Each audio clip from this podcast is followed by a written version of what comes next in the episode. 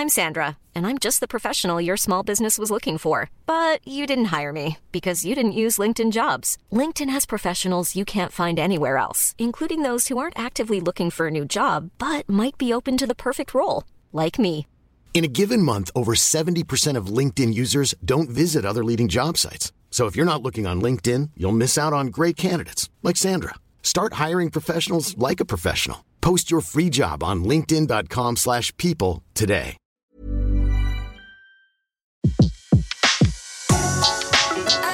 Le meilleur de séances radio est maintenant sur We Love Cinéma. Aujourd'hui, le filmographe est consacré à la carrière de Marlène Dietrich sur Séance Radio par BNP Paribas. Bonjour à tous. Bonjour Antoine Cyr. Aujourd'hui, le filmographe de séance radio est consacré à une star, Marlène Dietrich. Ah oui, quelle star Marlène Dietrich, si souvent cantonnée à des rôles de chanteuse de cabaret, était une femme d'une intelligence et d'une culture exceptionnelle. Alors contrairement à la légende, c'est pas elle qui a fait de Lily Marlène une chanson fétiche des soldats américains, ce sont les soldats anglais qui ont pris l'habitude d'abord de l'écouter sur la radio allemande qui la diffusait euh, dans les zones de combat en Yougoslavie puis en, Afrique du Nord.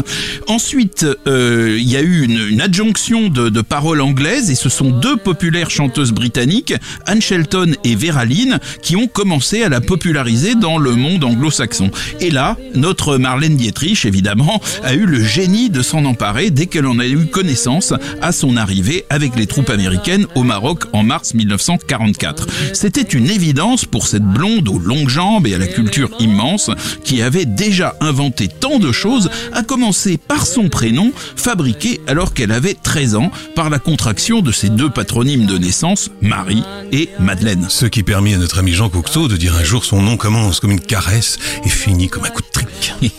C'est donc c'est Marlène aussi qui a inventé sa tenue, devenue par la suite symbolique du Berlin interlope des années 20, associant un chapeau d'homme et des bas sombres immortalisés dans l'Ange bleu. Même si les rôles de chanteuse de cabaret dominent sa filmographie, Marlène Dietrich fut aussi princesse, impératrice, espionne, bohémienne et joua des femmes aux tempéraments les plus divers, de la garce manipulatrice de la femme et le pantin à la mère héroïque de la Vénus blonde, en passant par la femme simple en quête de bonheur de Pittsburgh ou l'épouse tourmentée de Ange. Naturellement, la voir chanter en anglais, en français ou en allemand ajoute toujours au charme de ses films. Cette femme à la vie sentimentale en perpétuelle révolution avait en elle quelque chose de brisé qui la rendait profondément touchante et aussi sans doute absolument crédible dans tous ces films où elle chavire le cœur des hommes sans pour autant trouver la clé du bonheur.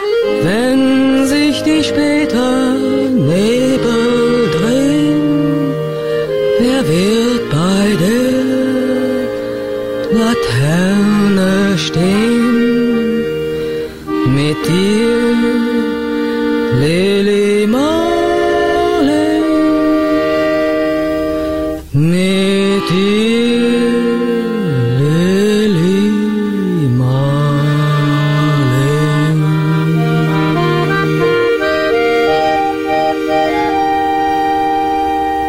Berlin en 1901, Marie-Magdalene Dietrich est la fille d'un officier prussien qui meurt alors qu'elle est encore enfant. Suite à ce drame, elle est élevée par sa mère toute seule, qui finit par se remarier avec un officier de cavalerie qui va décéder pendant la Grande Guerre. Très tôt, la petite Marie Magdalene développe ses talents en chant, mais aussi au piano et au violon. Et d'ailleurs, elle va renoncer au violon en raison d'un problème au poignet, non sans avoir été déflorée par son professeur de violon. Euh, elle s'inscrit ensuite dans la prestigieuse école dramatique du célèbre metteur en scène autrichien Max Reinhardt et en 1921, elle débute sa carrière sur scène au théâtre et dans des revues.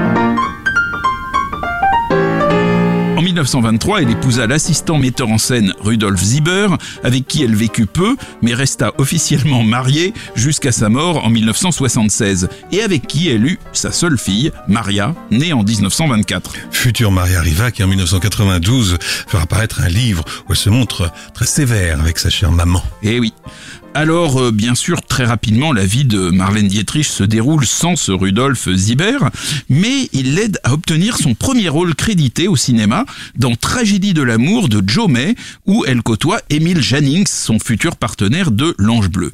Il existe à longtemps une rumeur, semble-t-il totalement fausse, selon laquelle elle aurait joué dans La rue sans joie de Pabst avec Greta Garbo.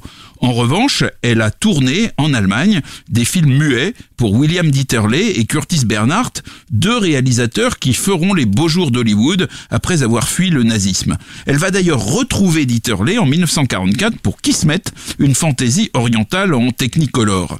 En 1929, Marlène Dietrich joue le rôle d'une aviatrice américaine qui tentait la traversée de l'Atlantique dans Le navire des hommes perdus, une production allemande qui est le dernier film muet du grand réalisateur français Maurice Tourneur. Où pour la première fois, il a comme assistant son propre fils, Jacques Tourneur, qui va pas tarder lui aussi à passer à la réalisation. Jusqu'à la fin des années 20, elle se produit au théâtre et au music hall et elle semble préférer la scène à l'écran. Mais elle est repérée par Joseph von Sternberg qui projette de tourner L'Ange Bleu en version allemande et en version anglaise. Il découvre dans un théâtre cette Marlène Dietrich à la fois magnifique, dotée de tous les talents de la scène et capable de jouer indifféremment en allemand, en français ou en anglais.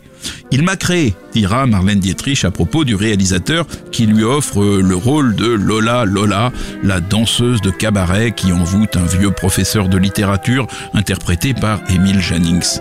La chanson qu'elle chante dans L'Ange Bleu, Ich bin von Kopf bis Fuß auf Liebe eingestellt, c'est-à-dire je suis faite pour l'amour de la tête aux pieds, devient un classique de l'époque.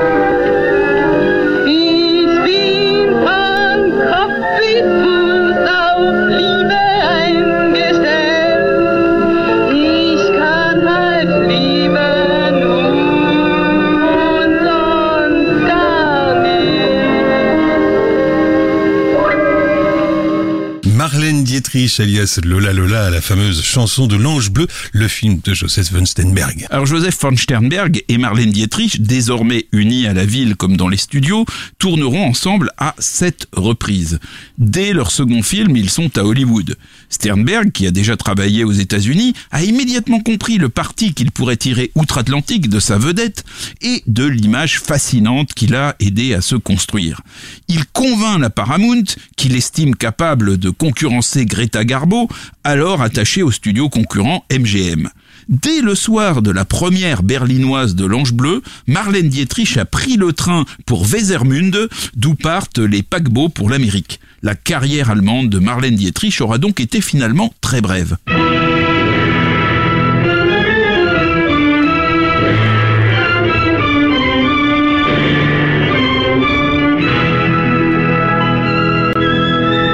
D'autant plus que L'Ange Bleu n'est pas projeté outre-Atlantique avant la sortie du premier film hollywoodien avec Marlène Dietrich, et c'est donc avec Cœur brûlé, Morocco, tourné en 1930 dès son arrivée, que le public américain la découvre. Sur une musique, comme vous l'entendez, très orientalisante de l'Autrichien Karl Adjos. Le film est écrit, comme par la suite Shanghai Express, par Jules Furtman, futur scénariste du Grand Sommeil et de Rio Bravo, d'après un roman signé d'un certain Beno Vigny, devenu en 1920 le beau-père de Charles Trenet. Bon, pour ceux qui ne connaissent pas Charles Trenet, c'est beau-père au sens euh, nouveau mari de sa chère maman. Voilà, sa chère maman qui était, comme chacun sait, narbonnaise. La, la, la première scène où apparaît Marlène est un vrai choc. La tenue de l'ange bleu s'est enrichie d'un smoking d'homme, tandis qu'elle chante en français sous le regard conquis de Gary Cooper et embrasse avec tendresse une spectatrice.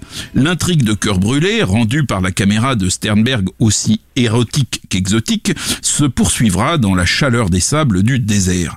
La provocation est immense et le succès colossal. La légende est en marche. Le rôle lui vaut même une nomination aux Oscars, la seule de sa carrière.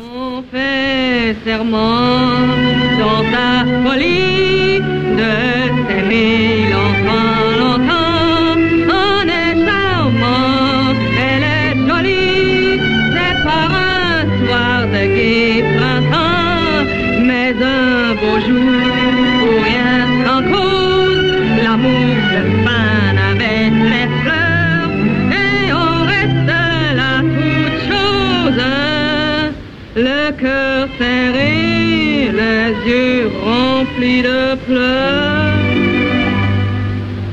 Lorsque tout est fini, quand se meurt votre bon rêve,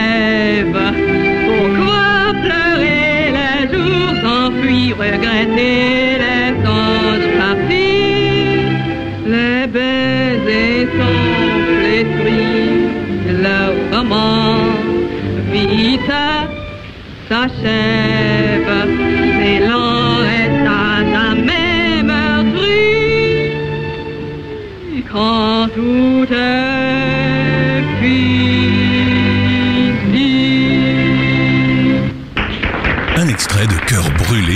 donc le, titre original. Marlène Dietrich en smoking et chapeau claque chantant Quand l'amour meurt. C'est une chanson écrite en 1904 par des Français Octave Crémieux et Georges Milandi et que Jeanne Moreau reprendra 40 ans plus tard dans le petit théâtre de Jean Renoir, le dernier film de Jean Renoir. C'est donc à Marlène Dietrich qu'Antoine Cyr a décidé de consacrer ce nouveau filmographe. On la retrouve à Hollywood où elle poursuit sa collaboration avec Sternberg. C'est d'abord Agent X27 où elle incarne une attirante veuve de guerre autrichienne qui se retrouve attachée au service secret de son pays. Elle use de ses charmes pour dénoncer les espions russes et code les plans de ses ennemis sur des partitions musicales. Elle est arrêtée par un bel espion russe, mais elle le séduit et parvient à lui échapper. Alors, euh, le problème, c'est qu'elle est tombée amoureuse de lui, et lorsque quelque temps après, celui-ci est prisonnier des Autrichiens, elle le laisse fuir, signant son propre arrêt de mort. La scène de son exécution, où elle refait son rouge à lèvres et ajuste ses bas juste avant l'instant fatal, est particulièrement célèbre. Et c'est Gary Cooper, comme dans Morocco, qui devait jouer le rôle du bel espion russe, mais sa première expérience avec Sternberg, justement, lui ayant suffi, il laissa la place à Victor McLaglen. Shanghai Express en 1932 est l'un des deux films de Joseph von Sternberg jouant avec le charme trouble de la Chine. Mais c'est le seul des deux avec Marlène Dietrich. Oui, vous voulez parler de The Shanghai Gesture avec Gene Tierney. Et oui, ça, ce sera le, le deuxième. Donc là, nous sommes sur euh, Shanghai Express avec Marlène Dietrich et on y trouve une Marlène Dietrich qui est amincie par rapport à ses films précédents. Elle est euh, presque un petit peu rondelette dans euh, Agent euh, X27 et dans et dans l'Ange Bleu. Là, elle a, elle a, elle a changé un peu de, de, de et elle est Shanghai Lily, une courtisane nommée Magdalene, un prénom proche de celui de l'actrice qui quitte donc euh, dans ce film Pékin pour rejoindre Shanghai et retrouve Doc, un médecin militaire interprété par Clive Brook, qui fut euh, un de ses amours de jeunesse. Leur idylle, donc l'idylle de, de Marlène Dietrich en Shanghai Lily et de, et de, de Clive Brook euh, en, en Doc, cette idylle pourrait reprendre son cours, mais le passager Chang, qui est joué par Warner Holland, un Suédois également connu comme interprète de Charlie Chan et de Fu Manchu, s'avère être un seigneur de la guerre qui place le convoi sous sa domination et veut posséder les charmes de Shanghai Lily. L'affrontement entre Chang et Doc va être terrible, ce dernier ne devant son salut qu'au fait que Shanghai Lily a accepté de se donner au seigneur de la guerre pour éviter les pires sévices à son amour de jeunesse. Marlène Dietrich n'avait probablement jamais été aussi bien filmée que dans Shanghai Express, où elle est au sommet de sa sensualité. Chacune de ses apparitions, dont la première derrière une voilette noire qui ajoute à son mystère, est un chef-d'œuvre esthétique. La scène de ses retrouvailles avec Doc dans le train en marche, avec le vent qui fait bouger ses cheveux et palpiter son épais col de fourrure, est somptueuse. Shanghai Express est l'un des films les plus esthétiquement parfaits de l'âge d'or d'Hollywood. Et d'ailleurs, Lee Garms, le directeur de la photographie, déjà nommé pour Morocco, cette fois remportera l'Oscar. La fusion du couple Sternberg et Dietrich est totale. Au cinéma en tout cas. Parce que sentimentalement, il commence à se déliter. Marlène passe de plus en plus de temps avec le grand français d'Hollywood, Maurice Chevalier, qui rompra euh, par un télégramme plutôt expéditif en février 1933. It isn't often that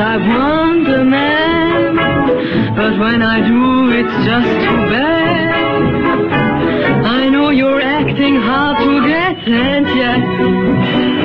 you can be had. You Little So and So, c'est Marlène Dietrich qui chante encore et toujours dans Blonde Vénus cette fois. Dans Blonde Vénus, Sternberg donne à Marlène Dietrich l'un de ses rares rôles de mère. Elle est l'épouse d'un scientifique, Herbert Marshall, qui a été irradié pendant ses expériences. Seul peut le sauver un traitement coûteux que le couple n'a pas les moyens de s'offrir et qui suppose que le malade se rende en Allemagne. Marlène Dietrich décide de reprendre son ancien métier de chanteuse pour offrir à son mari le prix du voyage. Et finalement, elle lui paye le traitement entier, mais pas grâce, à son métier. Elle le lui paye grâce à l'argent d'un millionnaire qui est devenu son amant et qui est interprété par Cary Grant.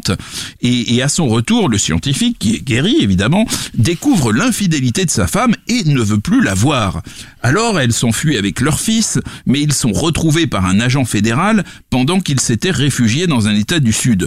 Nombreux sont les registres et les morceaux de bravoure de Marlène Dietrich dans ce film, émergeant aux surprises d'un très convaincant costume de gorille pendant un spectacle, mère attentive racontant des histoires à son enfant, rongée par la honte et jouant de son chapeau pour cacher son regard pendant sa fuite, utilisant finalement tous ses charmes pour convaincre son mari de reformer leur couple sans doute son rôle le plus touchant depuis Agent X-27. Et vous parlez de son costume de gorille, 65 ans plus tard, en 1997, Uma Thurman rendra hommage à Marlène en apparaissant exactement comme elle, déguisée en gorille, pendant la scène du bal des fleurs à Gotham City, dans Batman et Robin de Joel Schumacher. L'arrivée du code ACE, code d'autocensure d'Hollywood, entré en vigueur le 1er juillet 1934, interdit explicitement de montrer à l'écran la prostitution, et donc les comportements apparentés de courtisanes. Qu'à cela ne tienne, Marlène Dietrich en profite pour renouveler son genre après cinq rôles de femme légère et devient ni plus ni moins impératrice. Elle est Catherine II de Russie dans L'impératrice rouge. Le film est un tourbillon d'humour et d'amour qui se conclut par la charge époustouflante des chevaux de l'armée portant Catherine II au pouvoir. Le film est pourtant un terrible échec commercial. Et c'est à Maria Riva, donc la propre fille de Marlène Dietrich, alors âgée de 10 ans, que l'on confia le rôle de l'impératrice enfant évidemment. Ensuite, en 1935, nous avons La femme et le pantin. C'est la dernière collaboration de Marlène euh, Dietrich avec Sternberg. Là, alors la carrière de, de, ce film va être désastreuse et on est pourtant en droit d'adorer cette fantaisie pleine de couleurs, même si elle est évidemment filmée en noir et blanc, inspirée de l'écrivain français Pierre Louis et qui se passe en Espagne pendant un carnaval. D'ailleurs, Marlène a déclaré elle-même que c'était son film préféré. Eh ben, elle a pas forcément tort. Dans ce film, deux hommes, le mûr Lionel Atwill et le juvénile euh, et coquin d'ailleurs César Romero, vont se battre en duel pour la belle Concha qu'interprète la non moins belle Marlène, incarnation de la femme à qui aucun homme ne résiste jamais. Elle ne peut s'empêcher de les mener par le bout du nez, d'où le titre français, tandis que le titre anglais The Devil is a Woman insiste sur le côté diabolique du personnage. Cette virevoltante fantaisie espagnole doit se lire comme une ode au jeu de l'amour et à la beauté des femmes, mais ce n'est pas du tout comme cela que le comprit l'ambassadeur ibérique aux États-Unis, qui considéra ce film comme une insulte à son pays et à son peuple, peut-être parce que Concha chante qu'elle a trois amants et qu'elle est fidèle à chacun d'eux. Pour éviter les le gouvernement américain ordonna à la Paramount de détruire toutes les copies du film. Alors, bien que le studio se soit abstenu de détruire le négatif, on crut celui-ci perdu pendant longtemps et le film demeura invisible jusqu'à ce que la copie personnelle de Sternberg soit exhumée pour le Festival de Venise 1959. Festival de Venise qui avait présenté le film en 1935 et qui lui avait attribué le prix de la meilleure photo.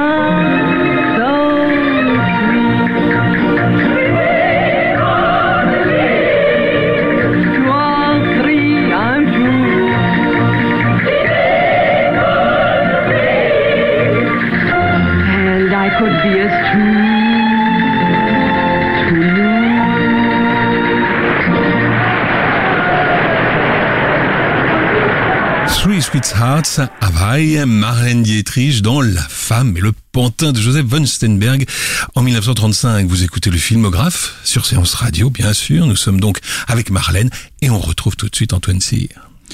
Désormais, les chemins de Marlène Dietrich et de Joseph von Sternberg se séparent. Pas question pour Marlène de rentrer en Allemagne, malgré les appels du pied des nazis. Elle est fermement opposée évidemment à ce régime et elle va obtenir la nationalité américaine en 1937 et finalement elle ne reviendra dans son pays d'origine que sous l'uniforme de l'armée de sa nouvelle patrie, l'Amérique. En 1936, elle joue dans Désir, un film de Frank Borzeghi avec Gary Cooper. Ce film devait être initialement réalisé par Ernst Lubitsch. Lorsque son association avec Sternberg avait pris fin, Marlène Dietrich avait signé un nouveau contrat avec la Paramount, prévoyant qu'au moins un film devrait être tourné avec Lubitsch. Mais celui-ci était devenu entre-temps directeur des productions de la Paramount, et finalement il dut renoncer temporairement à la mise en scène. Sollicité pour le premier rôle masculin, Gary Cooper hésitait parce qu'il redoutait que Sternberg soit rappelé et oriente le film, comme il l'avait fait pour Morocco, à l'avantage de Dietrich. Mais finalement, euh, Marlène Dietrich obtient le droit de choisir le réalisateur et elle opte pour Borzeghi. Et Borzeghi adora travailler avec elle. Il a dit, elle ne mange presque rien, mais elle adore faire la cuisine. Voilà ce que j'appelle une actrice idéale. Marlène Dietrich arrive dans le film en commettant un hilarant vol de bijoux, en fausse épouse d'un psychiatre réputé, vêtue d'une incroyable robe blanche avec gants et chapeau noir. Sa rencontre tout aussi désopilante avec Gary Cooper, auprès de qui elle se fait passer pour une comtesse, débouche sur une idylle parfaitement romantique, filmée avec de somptueux gros plans. Et alors ce film, Désir, est le remake d'un film allemand tourné trois ans plus tôt, avec dans le rôle principal Brigitte Helm, créature de Métropolis de Fritz Lang, éternelle rivale de Marlène, puisque c'est à elle que Sternberg avait d'abord pensé pour l'Ange Bleu. Au final, Désir est une comédie romantique et mondaine, dont l'intrigue est ancrée dans l'univers de Lubitsch, qui réalisera lui-même un petit nombre de scènes additionnelles, mais dont l'esthétique est entièrement celle de Borzeghi. C'est le seul film du maître du romantisme avec Marlène Dietrich. Il faut se, réjouir qu'il existe, ne serait-ce que pour ses magnifiques vues de l'actrice, en gants de cuir, casquette et écharpe de soie légère, filant au volant d'une Auburn Speedster, l'une des voitures américaines les plus somptueuses jamais dessinées. Et c'est dans ce film que Marlène Dietrich chante la magnifique complainte Awake in a Dream en lançant des œillades enflammées à Gary Cooper, qui manifestement adore ça.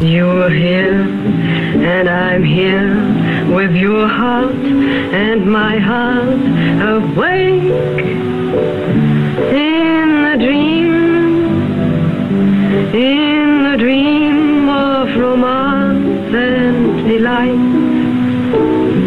Can it be that Awake in a Dream, Marlène Dietrich dans Désir en 1936. Toujours en 1936, Richard Boleslavski réalise Le Jardin d'Allah, film produit par David Oselznick qui s'assure le concours de Marlène Dietrich pour 200 000 dollars. Son personnage y rencontre l'amour dans le désert avec le French lover Charles Boyer, audacieusement employé ici en moine trappiste, faut quand même le faire, qui ne parvient pas à tenir, ça c'est plus logique, qui ne parvient pas à tenir ses vœux. Oui, ça on le comprend bien, et en plus c'était la première fois qu'on voyait Marlène en Technicolor. Et au début du film, dans le couvent justement, on retrouve brièvement la fille de Marlène, Maria toujours, alors âgée de 12 ans. En 1937, nous avons Le Chevalier sans armure. Ça, c'est c'est un film formidable qui se déroule en Russie, qui a été produit en Grande-Bretagne par Alexandre Corda et qui a été réalisé par Jacques Feder, le grand cinéaste né belge et devenu français. Et qui venait de réaliser la très flamande Carmès héroïque. Absolument. Euh, ben comme, euh, comme euh, disent les Flamands quand ils veulent dire nous sommes d'accord. pourtant, pourtant, ce film est, par son ampleur, l'un des plus hollywoodiens jamais tournés par Marlène Dietrich. Ampleur du sujet d'abord, la révolution bolchevique. Ampleur du décor ensuite, toute la Russie. Une Russie de studio, bien sûr, que Marlène Dietrich, comtesse promise au pire par le nouveau régime, et Robert Donna, dans le rôle d'un espion britannique jadis infiltré chez les communistes, traversent dans une fuite désespérée pendant laquelle va naître entre eux un immense amour. Ampleur du salaire aussi, car Marlène Dietrich est payée pour jouer dans Le Chevalier sans armure la somme jamais vue de 450 000 dollars. Ampleur du rôle, enfin, car elle commence le film en princesse choyée et le termine en fuyarde exsangue luttant pour sa survie. Au lendemain de la chute du tsar, elle se réveille, on la voit dans sa, dans sa propriété, elle se réveille, elle sonne ses domestiques et n'obtient pas de réponse. Elle se lève, elle traverse le château désert et elle court dans le parc où une lavandière la reconnaît et appelle un groupe de soldats et de gens du peuple en colère.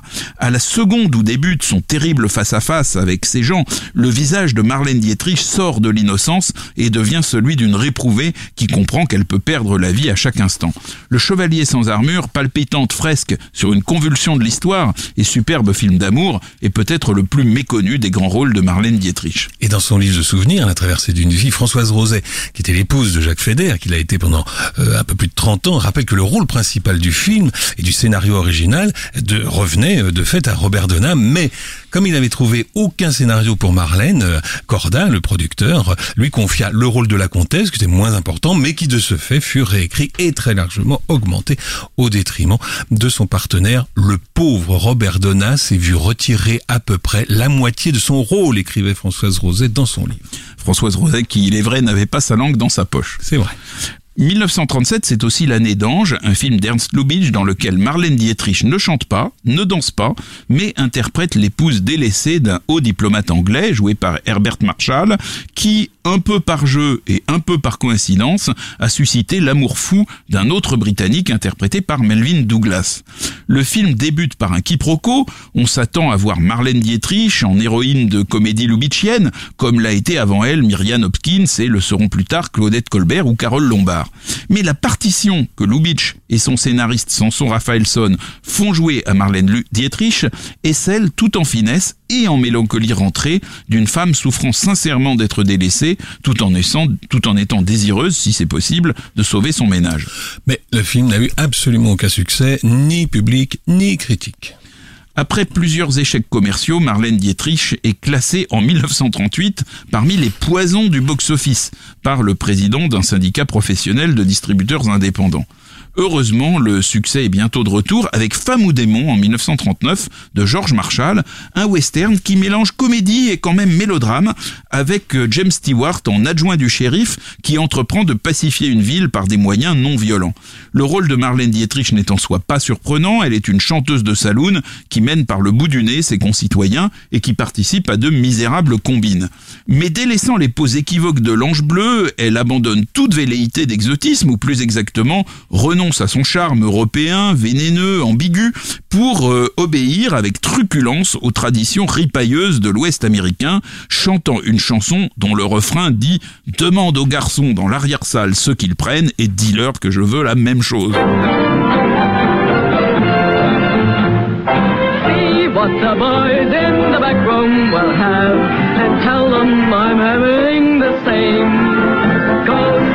What the boys in the back room will have and give them the poison they name. And when I die, don't spend my money on flowers and my picture in a frame. Just see what the boys in the back room will have and tell them I sighed and tell them I cried and tell them I died of the same. When I die, don't buy a casket of silver with the candles all aflame. Just see what the boys in the back room will have, and tell them I sighed, and tell them I cried, and tell them I died of the same. And Bernard, I die, don't pay the preacher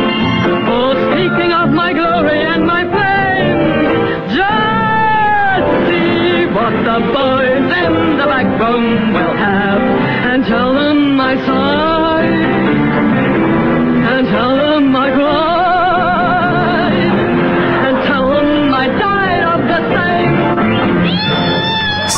The boys in the back room will have en version originale. Donc la chanson que chante Marlène Dietrich dans Femme ou Démon, qui restera le premier western de James Stewart, qui remplace ici Gary Cooper, trop gourmand côté caché.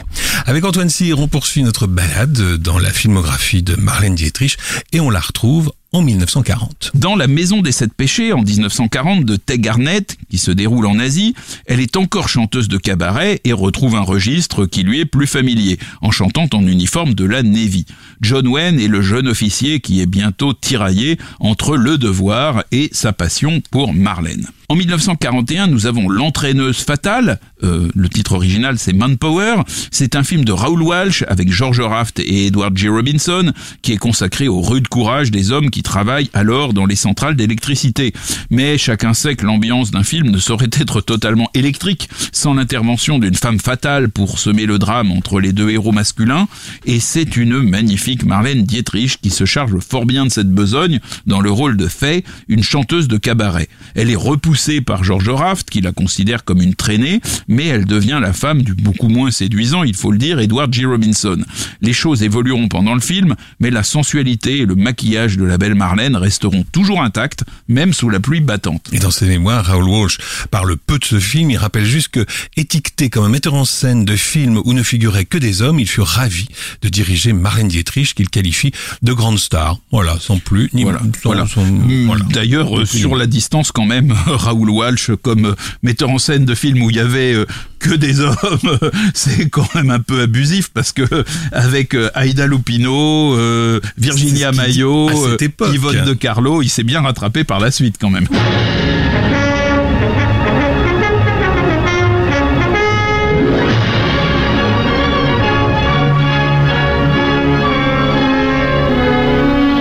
1940 toujours, Marlène retrouve un rôle de fausse comtesse dans La Belle ensorceleuse de René Clair, avec qui elle n'apprécie pas tellement la collaboration. Ce sera le premier film américain de René Clair. Il y aura ensuite euh, Ma femme est une sorcière et c'est arrivé demain en 47.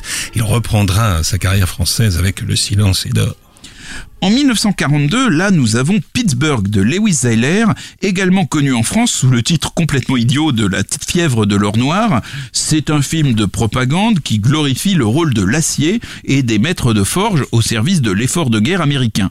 Mais c'est aussi l'histoire de deux businessmen partis de rien. Les Américains aiment bien ces histoires-là. Et là, en l'occurrence, ce sont les très emblématiques John Wayne et Randolph Scott. Et évidemment, ils aiment la même femme. Et évidemment, cette femme, c'est Marlène Dietrich. Même si elle porte des toilettes sophistiquées, elle ne joue pas ici une femme fatale, mais une personne énergique et honnête à la recherche d'un bonheur stable. Le personnage fantasque et égocentrique du film, là, c'est John Wayne. Marlène Dietrich va vigoureusement s'engager pour sa patrie d'adoption, et ce film vient à point nommé pour lui façonner l'image d'une femme qui fait passer les nécessités du temps de guerre avant l'ego ou le jeu de l'amour. C'est elle qui, à la fin du film, tient le discours un peu solennel qui conduit John Wayne et Randolph Scott, devenus ennemis, à se réconcilier et à unir leurs efforts pour servir leur pays. Et Pittsburgh, où la fièvre de l'or noir, donc, fut présentée en France en mai 51, c'est-à-dire parce que dix ans après sa sortie américaine. Marlène Dietrich participe à l'effort de guerre en se produisant en Europe, où elle chante sur différents théâtres d'opération. Le général Patton disait d'elle qu'elle valait une division. Lors de ses années sur les routes européennes, elle recroise l'acteur et désormais héros militaire Jean Gabin qu'elle avait hébergé aux États-Unis lorsqu'il tentait de percer à Hollywood. Les deux comédiens entretiennent une liaison pendant six ans et tournent ensemble en 1946 dans le pas extraordinaire Martin Roumaniac de Georges Lacombe. Lorsque Gabin quitte Marlène Dietrich, il lui offre un utrio et c'est le seul cadeau d'adieu qu'il ait jamais fait à une femme.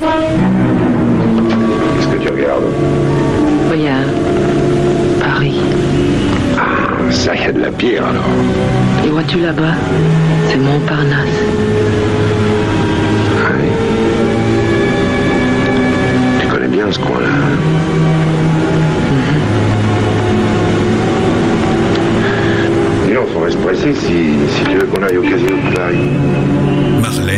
Sur leur balcon regardant Paris à leurs pieds, un extrait de Martin Roumaniac dans lequel il y avait aussi Daniel Gélin, un jeune soupirant de 25 ans, gentiment et conduit par Marlène. Le film ne sera distribué aux États-Unis qu'en 1948.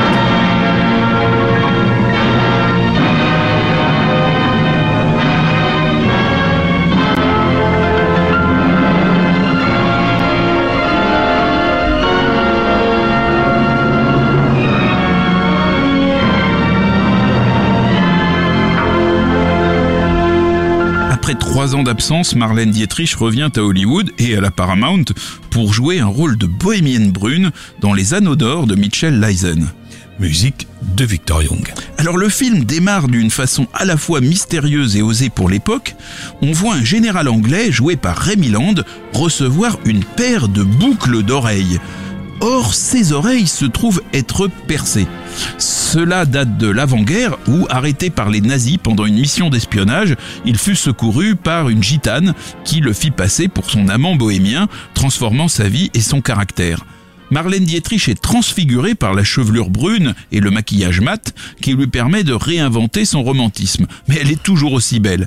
Elle arriva de Paris avec des costumes de bohémienne qui ne raccordaient pas avec des plans larges déjà tournés avec sa doublure et exigea d'effectuer elle-même son maquillage.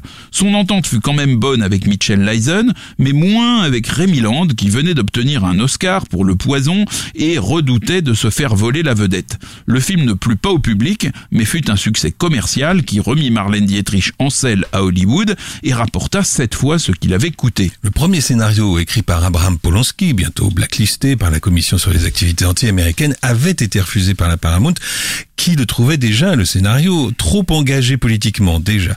Et il fut donc réécrit par des habitués de la comédie Frank Butler et Ellen Dutch. Dans La scandaleuse de Berlin, Foreign Affair de Billy Wilder, Marlène Dietrich, qui s'était si fortement engagée dans la cause alliée pendant la guerre, incarne une chanteuse de cabaret qui s'est compromise avec les nazis et qui bénéficie de la protection d'un officier américain joué par John Lund dans Berlin détruit, occupé et livré à tous les trafics après la fin du, conflit. Alors les choses vont se compliquer pour elle avec l'arrivée à Berlin d'une commission d'enquête qui est emmenée par une députée de l'Iowa que joue Arthur et qui est décidé à pourfendre à la fois les trafics et les fraternisations immorales entre les troupes d'occupation américaines et les Allemands. L'affrontement improbable entre cette chanteuse, Marlène Dietrich, incarnation romantique du vice, et cette parlementaire, Jean Arthur, symbole inflexible de l'ordre républicain, est d'autant plus touchant que les deux femmes ont quasiment le même âge, 48 ans pour Jean Arthur et 47 ans pour Marlène Dietrich, et le portent toutes les deux d'une manière très avantageuse. Mais la séduction, bien entendu, est du côté de Marlène Dietrich, qui conquiert les cœurs des plus hauts gradés et continue de susciter l'amour passionné d'un ancien chef de la Gestapo, tandis que Jean Arthur est prise pour une sympathique Gretchen par des soldats en goguette.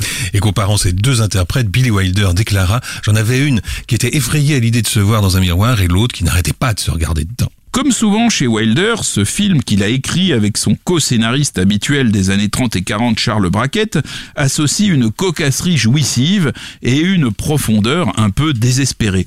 La première séquence de Marlène Dietrich, où elle apparaît une brosse à dents à la main, la bouche pleine de dentifrice, dynamite le mythe de la femme fatale tout en soulignant le charisme de l'actrice, évident même dans cette situation quand même pas très avantageuse. Marlène chante comme souvent beaucoup dans ce film, de belles complaintes romantiques en anglais et en allemand. Elle fait tourner toutes les têtes, désarçonnant même les très sérieux policiers militaires venus l'arrêter. Sa beauté, son charme, son charisme suffisent à mettre le spectateur de son côté et à lui laisser espérer que quoi qu'il arrive, elle s'en sortira toujours. dans son fameux entretien avec Volker Schlendorf, Wilder confirme qu'il avait pensé à Marlène Dietrich dès le début du projet. Il précisait même, pour expliquer ça, qu'elle elle revenait du front où elle avait passé plus de temps que moi et plus de temps que Zenauer. Black Market. Sneak around the corner, Budapester Straße. Black Market. Peek around the corner. La police qui passe.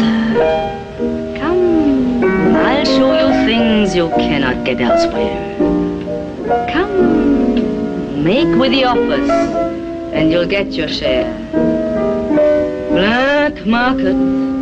Eggs for statuettes, miles for cigarettes. Black Market, extrait de La scandaleuse de Berlin chantée par Marlène Dietrich, à propos de laquelle Billy Wilder déclarait à Volker Schlondorf toujours Je l'apprécie énormément et elle me manquera. Enfin, si c'est moi qui pars avant elle, je lui manquerai. Et finalement, c'est elle qui est partie la première. Eh oui. Alors en 1952, Marlène Dietrich est la vedette du troisième western de Fritz Lang.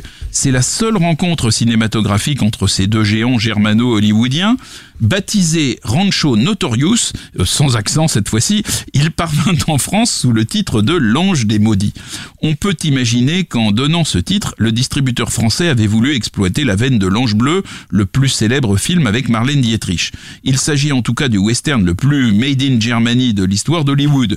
L'Ange des Maudits, c'est l'histoire d'un honnête homme, Arthur Kennedy, dont la fiancée a été tuée et violée par un malfrat minable. Il pourchasse l'assassin jusque dans le ranch de Chuckaluck, tenu par Altair Keane, une légendaire entraîneuse de l'Ouest, interprétée donc par Marlène Dietrich, dont l'amant est un bandit redoutable joué par Mel Ferrer. L'histoire ne finira pas bien, surtout pour Marlène Dietrich, alors même qu'Arthur Kennedy, chemin faisant, est tombé amoureux d'elle. Mais l'idée que tout crime engendre une inexorable spirale du malheur est chère à Fritz Lang. Marlène Dietrich déclara une dizaine d'années après le film Je n'ai pas trop aimé travailler avec Lang, tout est construit dans sa tête avant même que les acteurs n'interviennent et il ne fait aucune concession. Je crois qu'un acteur ne peut donner sa mesure que s'il est libre. On comprend pourquoi L'Ange des Maudits restera leur unique collaboration.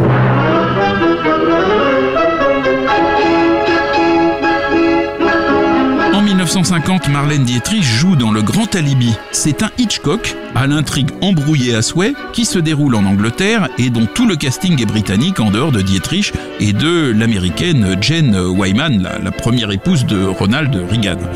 Celle-ci fit un complexe pendant tout le tournage.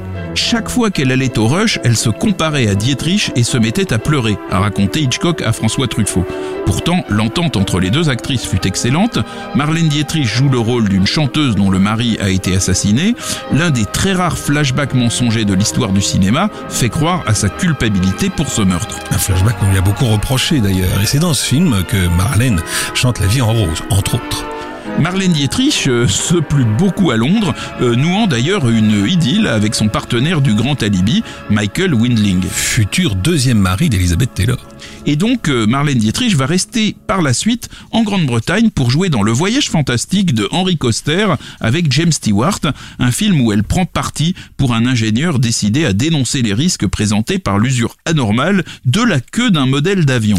C'était la première fois que James Stewart tournait en dehors des États-Unis et c'était leur dernier film ensemble 12 ans après Femme ou démon. Attention, ce voyage fantastique n'a évidemment rien à voir avec le voyage fantastique, le film de science-fiction que Richard Fleischer tournera 15 ans plus tard. Voilà, et qui lui parlait d'un voyage dans le corps humain. Voilà, avec euh, la splendide Raquel. Raquel. Voilà. Ladies and gentlemen, Miss Marlena Dietrich. Inquiétée par le macartisme et engagée contre la guerre froide, Marlène Dietrich se raccroche dans les années 50 à son autre carrière, celle de chanteuse. En plus d'enregistrer des disques, elle se produit dans différents pays, dont la France et l'Allemagne. Lors de ces spectacles, elle tente de faire revivre la Marlène immortalisée par l'Ange Bleu.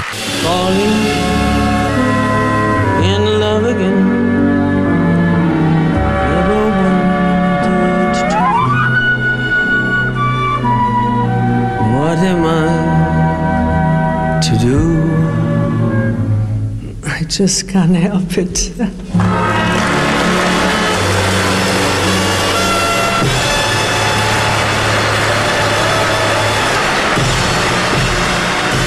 Entre le milieu des années 50 et le milieu des années 60, elle n'est à l'affiche que d'une demi-douzaine de longs métrages. Ses trois derniers films importants sont Témoin à charge en 1957, un très très bon thriller judiciaire de Billy Wilder où elle est le témoin crucial de l'affaire. Il y a un suspense haletant jusqu'au dernier moment, aux côtés de Charles Lawton en avocat génial. Alors nous avons ensuite la, soif du mal en 1958, le, le très célèbre film de d'Orson Welles, et puis nous avons Jugement à Nuremberg en 1961 de Stanley Kramer, un monument euh, très très didactique et évidemment très intéressant sur ce sujet. Elle apparaît encore dans Just Gigolo en 1978, un film de David Hemmings avec David Bowie et la somptueuse Zidne Rome qui se déroule dans le Berlin de sa jeunesse. La boucle est bouclée. Installée en France, cloîtrée dans son appartement du 8e arrondissement de Paris, Marlène Dietrich décède le 6 mai 1992, à la veille de l'ouverture du Festival de Cannes qui lui était dédié. Elle emporte avec elle l'image de cette chanteuse de cabaret aux longues jambes, qui lui collait sans doute trop à la peau, mais qui a fait d'elle un mythe immortel de l'histoire du cinéma. Merci Antoine. Le filmographe vous a été présenté par Antoine Cyr et Laurent Bourdon sur Séance Radio par BNP Paribas. Retrouvez l'ensemble des contenus séances radio proposés par We Love Cinéma sur tous vos agrégateurs de podcasts.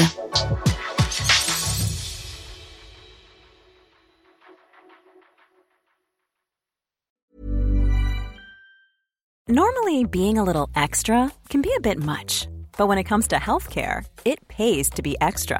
And United Healthcare makes it easy with Health Protector Guard fixed indemnity insurance plans. Underwritten by Golden Rule Insurance Company, they supplement your primary plan, helping you manage out of pocket costs without the usual requirements and restrictions like deductibles and enrollment periods. So when it comes to covering your medical bills, you can feel good about being a little extra. Visit uh1.com to find the Health Protector Guard plan for you.